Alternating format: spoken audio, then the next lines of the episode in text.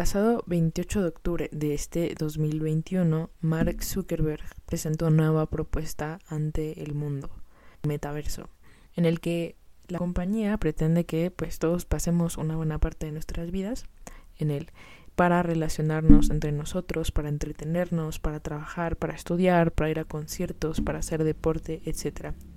Él lo llamó la evolución lógica del Internet y asegura que la tecnología tiene que ir más allá de hacer scroll en una pantalla.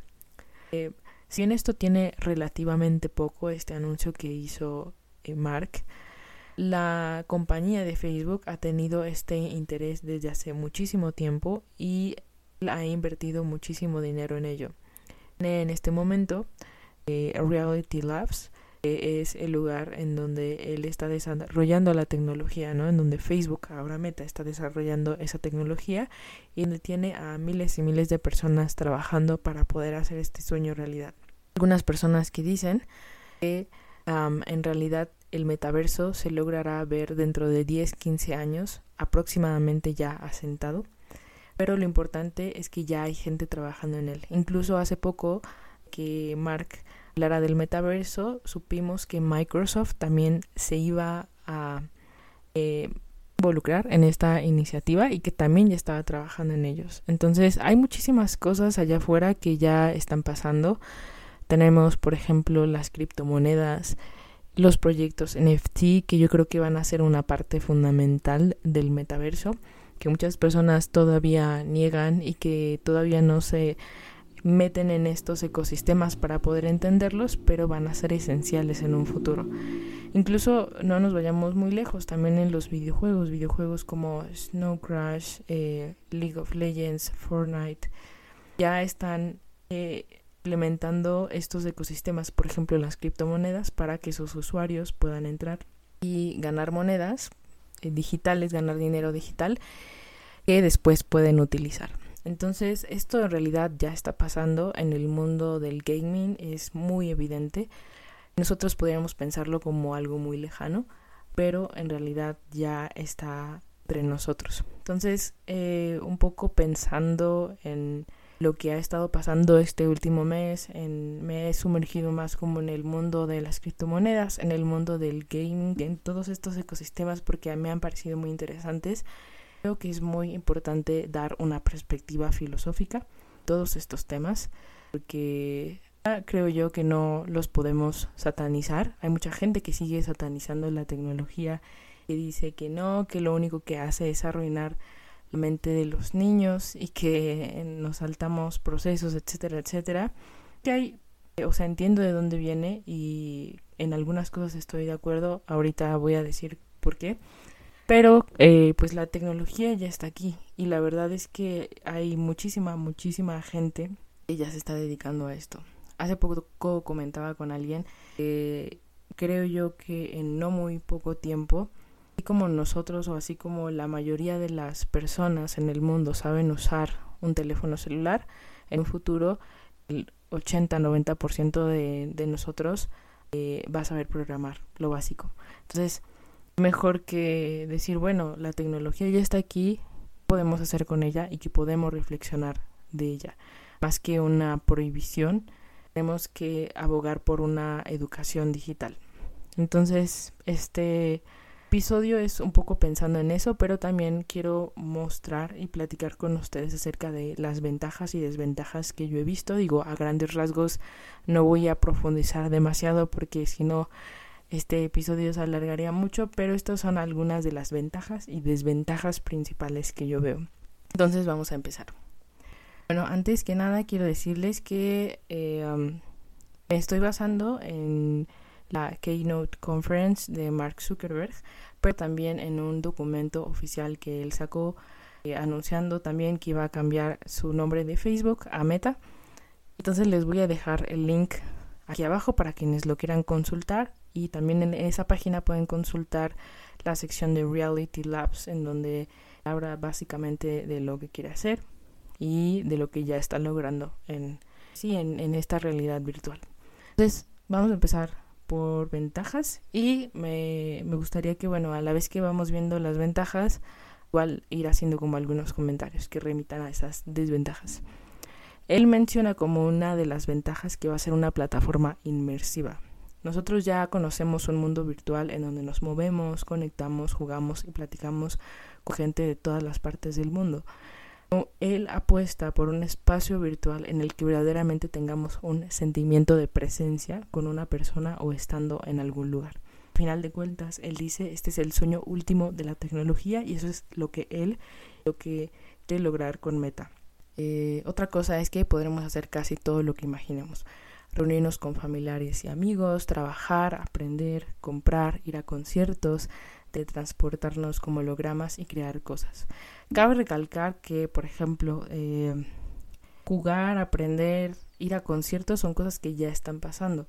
Em, tenemos, por ejemplo, el caso de The Sandbox, que es una plataforma parecida un poquito a Minecraft, donde tú entras, puedes jugar y, eh, como les mencionaba al principio, ya puedes ganar criptomonedas ahí y las puedes usar para distintas cosas, ¿no? Para comprar eh, cosas en línea.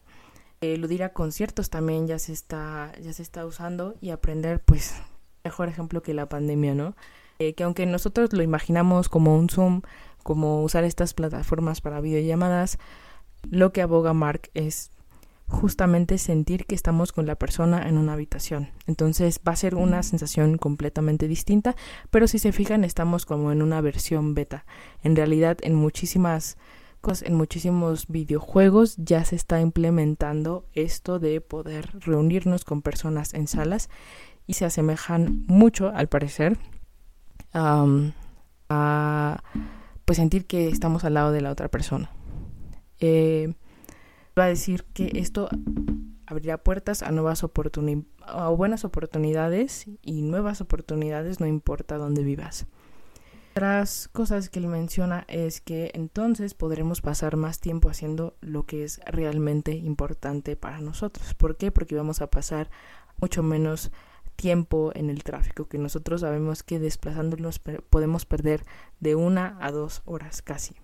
Y con esto él dice reduciremos inevitablemente nuestra huella de carbono, que aquí lo platicaba con un amigo hace poco en donde hablábamos justo del metaverso y él me decía, bueno, es que esto en realidad es muy relativo, ¿no? Porque eh, es cierto que nosotros ya no tendríamos que transportarnos y a lo mejor reduciríamos nuestra huella de carbono porque utilizaríamos pues menos nuestros autos o ya casi nada.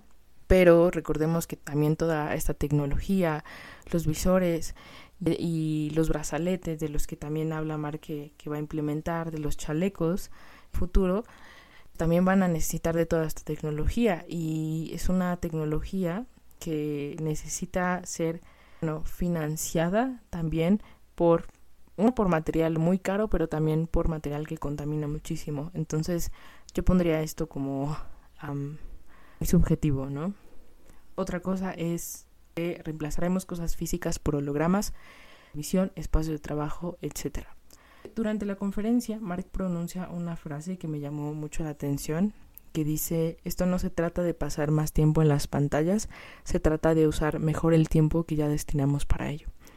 Eh, sin embargo, por la manera en que describe el metaverso, las cosas que dice que vamos a poder hacer, todo lo que nos vamos a ahorrar de tiempo, podemos especular que más del 50% de nuestra vida cotidiana la vamos a pasar dentro de esos espacios en lugar de los físicos. Entonces, yo no creo. Yo creo que el tiempo en pantalla va a aumentar y sobre todo eh, cuando todas las cosas que hacemos hoy en día de manera cotidiana se van a trasladar a esos espacios. Entonces pensaría que en realidad, no sé, quizá fue como una, eh, una forma muy estratégica y la verdad eh, muy inteligente de hacer marketing, pero yo sí pienso que nuestro tiempo en pantalla va a aumentar demasiado si realmente se empiezan a crear estos espacios porque la gente se va a empezar a migrar su trabajo, sus salidas, sus reuniones a, todo esto, a lo digital. Entonces creo que difícilmente nos quedaremos con el mismo tiempo de pantalla. Y aún así, si lo piensan, mucha gente ya pasa más del 60, del 70% de su tiempo en pantalla. Otra cosa que él menciona como ventaja es que la privacidad y la seguridad estarán presentes desde el día 1. para quien ha estado pendiente de las polémicas de Facebook, eh, no solo desde hace relativamente un mes con los famosos Facebook Papers o Facebook Files, sino desde las polémicas del 2017. Sabemos que la privacidad y la seguridad que Mark dice que deberían de estar presentes desde el día uno, bueno, no nos convence demasiado eso. Em, otra ventaja que él dice es que se dará apoyo a proyectos NFT y cripto y esto me parece genial, pero me pregunto cómo tendrá que ser. Eh, y ahorita voy a decir por qué, voy a hablar un poco del monopolio de estas, bueno, en este caso de Meta, pero me parece muy bueno, ¿no? Como lo dije, creo que ha, eh, ha tenido muchísimas ventajas y tiene muchas ventajas el uso de las criptomonedas alrededor del mundo. obviamente hay mucho, falta mucho por hacer y hay muchísimos países que ahorita todavía no tienen esa, no la tienen como catalogada como una moneda legal. Parece que hay pocos países que lo tienen así. Por ejemplo, El Salvador ya lo tiene como moneda legal. Tú puedes ir a cualquier establecimiento y pagar con criptomonedas. Este, y eso me parece súper interesante. Y creo que también es, eh, como les dije, creo que es el, es el, el futuro y va a traer muchas ventajas, ¿no? Ah, para las personas que no estén familiarizadas con las criptomonedas, básicamente es dinero digital descentralizado. Eso quiere decir que no hay ningún intermediario, no, quiere, no hay bancos, no hay instituciones gubernamentales que lo regulen, sino son, imagínense, yo quiero hacer una transacción a una persona a X persona, ¿no? Entonces, normalmente lo que hace o lo que pasa es que un, un banco tiene que validar esa transacción. En el caso de las criptomonedas, como son activos digitales descentralizados, lo que pasa es que cualquier persona del mundo puede validar esa transacción. Eh, eso tiene muchísimas ventajas, que no voy a meter en eso, pero eh, en realidad son, son, es muy útil y es un ecosistema que funciona muy bien. Entonces, sin duda va a ser, ser elemental, va a ser fundamental que pues si vamos a migrar toda nuestra vida al metaverso tendrán que estar ahí presentes las criptomonedas y los proyectos NFT. Eh, otra cosa es que, bueno, él dice, se impulsará este proyecto de tal manera que no haya un beneficio para usuarios únicamente, sino para todos los creadores que hay detrás. De hecho, uno de los objetivos es que haya cada vez más creadores. Eso me parece importante. Em, como les dije, yo creo que en un futuro no muy lejano, la mayoría de nosotros, así como sabemos usar lo básico de, o sea, así como sabemos lo básico de navegar en internet, así como sabemos lo básico de, no sé, de usar celulares o computadoras, algunas personas, los más avanzados, en un futuro la mayoría de nosotros va a saber programar. Y esto está pasando. Eh, seguramente ustedes conocen, o bueno, si no los invito como a meterse a las páginas, pero hay muchísimos programas, se me viene a la mente ahorita, eh, ya les había comentado Roblox eh, bueno, Roblox es igual como una plataforma virtual, es un juego virtual en donde tú te creas tu personaje, te creas tu usuario y puedes meterte a diferentes salas. Ahorita está creando o tiene un programa, eh, una especie de bootcamp en donde les enseña a los niños a programar. Y eh, Vamos, esta no es la única opción, este no es el único programa, hay muchísimos otros que están surgiendo ahorita en donde les enseñan a los niños a programar cosas muy básicas, pero va subiendo de nivel. Entonces, eh, y la verdad es que estos programas han tenido muchísimo éxito. Entonces, eh, en un futuro, evidentemente, habrán muchísimos creadores detrás de todas estas plataformas y se necesitarán. Entonces, em, hay incluso personas que tienen ahorita como una especie de doble vida, ¿no? En donde trabajan en X industria, pero también a la par lo que hacen es les dije, jugar videojuegos y ganan dinero de ello. Eh, hay muchos que son muy conocidos y, también los conocemos por plataformas de streaming como Twitch. Pero, eh, por ejemplo, en esta parte de las, de las criptomonedas eh, hay personas que se dedican a validar esas transacciones alrededor del mundo, entonces ya están muy inmersos como pueden ustedes imaginarse en el mundo digital. Entonces esto en realidad ya está aquí. Y otra cosa que dice es eventualmente el costo de esta tecnología irá bajando. Entonces todas las personas podrán tener acceso a ello. Y bueno, ahora vamos a empezar con algunas de las desventajas que yo he visto. Em, básicamente les digo, estas ventajas están enumeradas y ustedes en la carta que les voy a dejar aquí en los la descripción pueden leerla y lo que hice fue como desglosar los puntos que él daba como eh, como estas ventajas que nosotros vamos a obtener del metaverso. Pero ahora viene la parte que nos toca a nosotros, ¿no? Como usuarios, como personas que pues evidentemente tendrán que informarse del metaverso. Eso es lo que tenemos que hacer con este tipo de tecnología y con cualquier cosa que se avecine, ¿no? Reflexionar qué es lo que va a pasar. Entonces, desventajas. Hay algunas personas que han coincidido que será más difícil identificar la información errónea y la división. Entonces, se crearán ciertos sesgos cognitivos. Eh, en el mundo real, creo yo que es muchísimo más fácil detectar las desigualdades, las situaciones de injusticia, que si lo hacemos en un mundo virtual. ¿Por qué? Porque de entrada estamos entrando en un universo en donde nosotros somos privilegiados.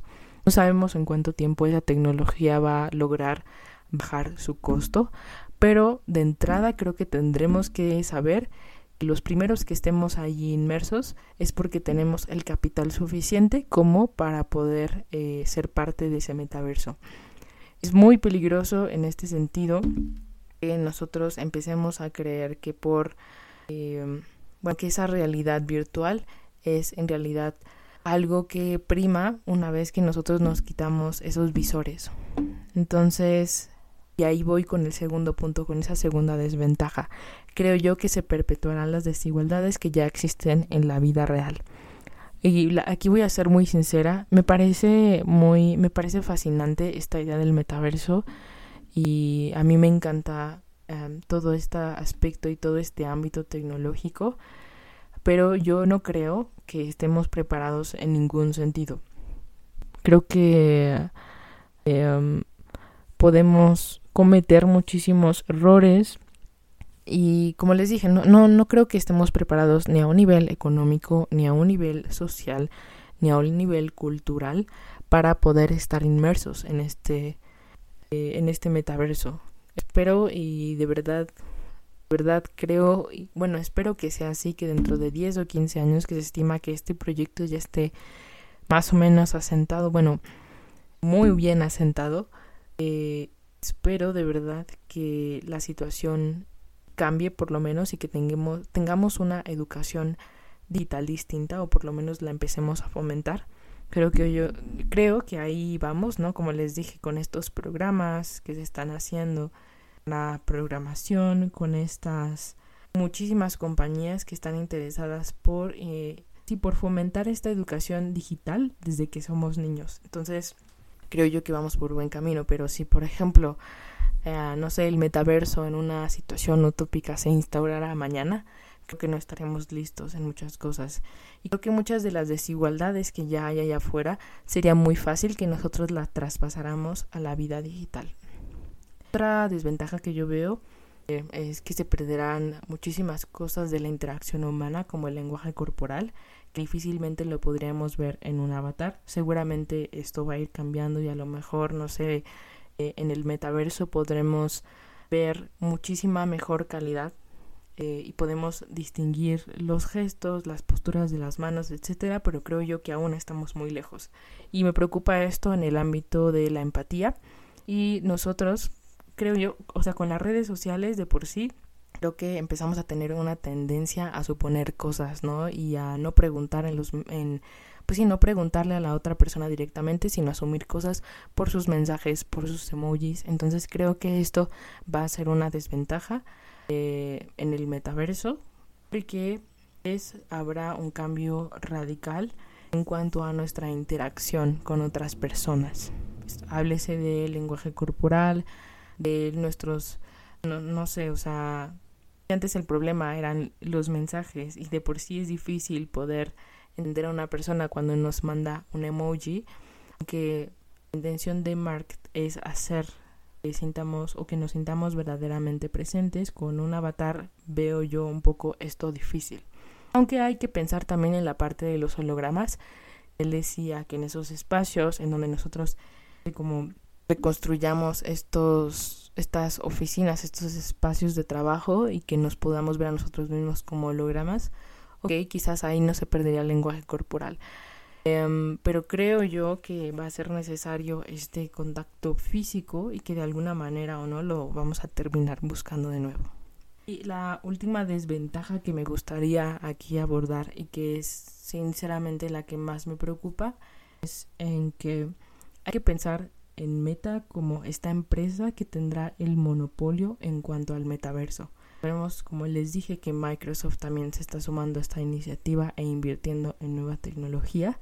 Básicamente, Meta o algunas empresas van a tener el monopolio de estos espacios. Entonces, preocupa en un sentido de privacidad, en un sentido de seguridad.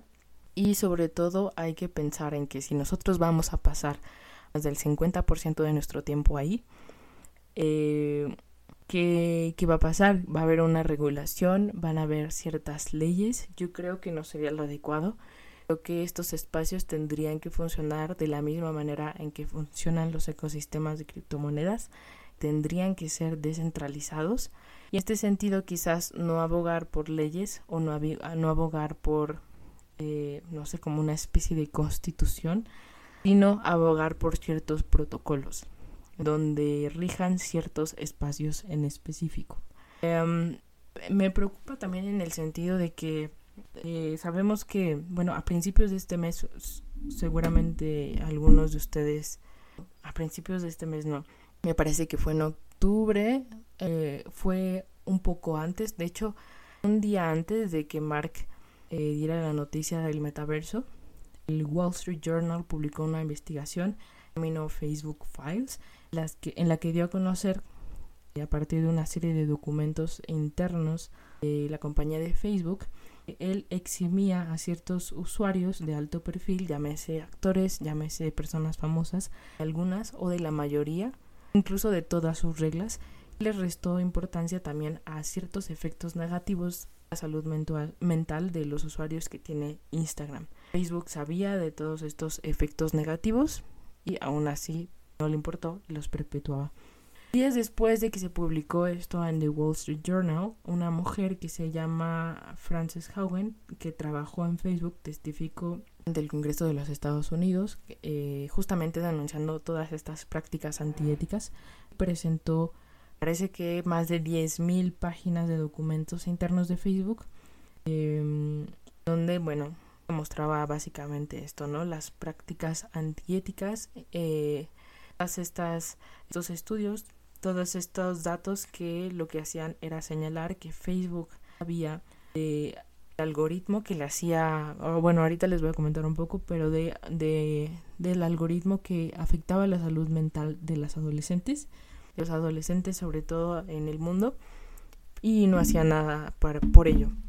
También muestran que, no demuestran que realizó cambios Facebook en su algoritmo hicieron que la plataforma se hiciera agresiva, muy violenta, que eh, pues incluso no tenía como una buena gestión y se empezaron a, filtrar en el feed de las personas ciertas cierto contenido relacionado al tráfico de drogas y, al tráfico de personas que se utilizan en la, en la plataforma en los países de desarrollo.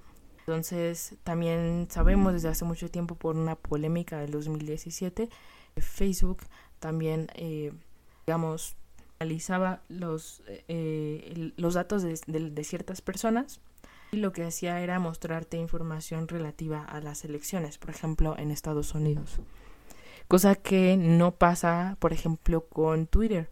En Twitter lo que pasa en el día de las elecciones, bueno, cuando son las elecciones en Estados Unidos, que lo que hace es como cancelar, por así decirlo, el algoritmo y entonces eh, la información que tú tienes o la información o el algoritmo que tú vas creando mediante los retweets, mediante lo que publicas, mediante el contenido que ves, se cancela, por así decirlo, y entonces va como una especie de aplanamiento en, en donde a la mayoría de las personas se les muestra el contenido que, el mismo contenido, por así decirlo. Bueno, esto no pasa en Facebook. Esto es algo que ha pasado desde 2017 que Facebook tiene muchísima polémica y justo antes de que anunciara el metaverso, Facebook está envuelto en esta polémica de los Facebook Files, en donde esta empleada que les digo, Frances Haugen, había testificado contra el Congreso de Estados Unidos diciendo que pues, tenía prácticas antiéticas. Luego Marx sacó el, el metaverso y muchas personas dijeron que bueno, esta era una estrategia para hacer que olvidáramos lo que había pasado y efectivamente pasó, ¿no? O sea, mucha gente olvidó esta polémica que había en Facebook. Algo que se me hace súper interesante de todo esto es que es la primera vez, como les digo, que Facebook había tenido este tipo de polémicas desde 2017 y lo único que hizo fue aumentar sus números. Sin embargo, ahorita lo que se está viendo es que la mayoría de la gente, sobre todo la gente joven, adolescentes, llámese, y personas este, centennials, ya no usan tanto Facebook. Hay muchas personas que se están yendo de esta plataforma y prefieren contenido de TikTok, ya ni siquiera de Instagram. Hay mucha gente también, muchos adolescentes que se están mudando a TikTok y dejando de lado Instagram. Entonces esto ha llamado la atención Facebook desde la pandemia y por eso también mucha gente cree que el proyecto del metaverso fue también un impulso junto con el cambio de nombre que, Mark decidió tener, ¿no? De, de Meta, de Facebook a Meta. Entonces, eh, Básicamente es eso, las desventajas y desventajas que yo veo. Como les dije, creo que faltan muchas regulaciones, muchos, muchas cosas que pensar respecto al monopolio de ciertas empresas que van a tener, pues, digamos, el control del metaverso y qué necesitamos nosotros pensar. O sea, realmente estamos preparados. Les digo, no es como que nosotros podamos detener el flujo de la la tecnología ¿no? y el impacto del metaverso, pero lo que sí podemos hacer es cuidar nuestra privacidad, ¿no? Eh, informarnos acerca de cómo podemos proteger todos nuestros datos, toda nuestra identidad lo más posible. Y bueno, también eh, investigar, investigar qué viene. Yo les dije, yo no creo que estemos preparados en ningún sentido. Creo que hay muchísimas cosas eh, que necesitamos primero hacer. Como les dije, el peligro de todo esto, el peligro de no estar preparado y hacerlo, es que se van a perpetuar ciertos sesgos cognitivos y ciertas desigualdades eh, económicas, culturales, sociales, etcétera. Pero no podemos detener esto. Entonces, más bien, eh, informarnos, por ejemplo, de, estos, de todos estos ecosistemas, de criptomonedas, de protocolos, de pensar qué va a pasar. Y evidentemente, pues si a ti te gusta la tecnología, eh, pues no vas a tener mucho problema en ello. Supongo que vas a estar investigando y vas a estar al tanto, pero yo invitaría a todos a que se estén informando constantemente de esto, de todos estos ecosistemas, de que van a estar involucrados en este, en este entorno. Em, parece lejano, pero en realidad ya ya está pasando, como les dije, les di algunos, algunos ejemplos, algunas cosas que están ya pasando. Entonces sería bueno que mm, lo revisáramos cada cierto tiempo, le siguiéramos la pista y que leyéramos todo, todo lo relacionado a los informes que saca Facebook en su página. También las personas que están inmersas en la tecnología, ¿qué opinan? Yo les recomiendo mucho a los... Bueno, les recomiendo mucho eh, lo que dice Platzi. Eh, para quien no sabe qué es Platzi, Platzi es una comunidad de aprendizaje, sobre todo en tecnología. Y Freddy Vega, que es su CEO, habla muchísimo de estos temas. Em, también este pues revisar, revisar lo que, lo que la gente de la tecnología vaya dice sobre estos temas, porque pues, de repente nos podemos encontrar un poco perdidos, ¿no? En cuanto a que hay muchísima información allá afuera. Entonces, digo esto, busca tú, busca tú cómo puedes eh, informarte más acerca del tema, busca referentes en la tecnología que puedan ayudarte a comprender esto mejor, busca cómo proteger ya desde ahorita, desde tu computadora, desde tu navegador, cómo eh, proteger tus datos y bueno, sobre todo, pues siempre eh, apela por esta educación digital y sobre todo si tienes niños pequeños es muy importante. Pero algo que no recomiendo en lo absoluto es que satanices a la tecnología. Satanices los cambios por los que estamos pasando y lo que estamos viendo, porque eso no ayuda en absolutamente nada. Entonces, bueno, eso es todo. Em, hay muchísimas cosas que dejé fuera, pero me gustaría que si alguno de ustedes tiene interés y que ya haya revisado toda esta información, pues a lo mejor me escriba y pues no sé, podamos platicar de este tema que me parece súper interesante. Entonces sería todo de mi parte en este episodio. Espero que les haya gustado. Espero también en un futuro estar hablando más acerca de estos temas porque realmente me gustan mucho. Entonces, muchas gracias y nos vemos la próxima semana.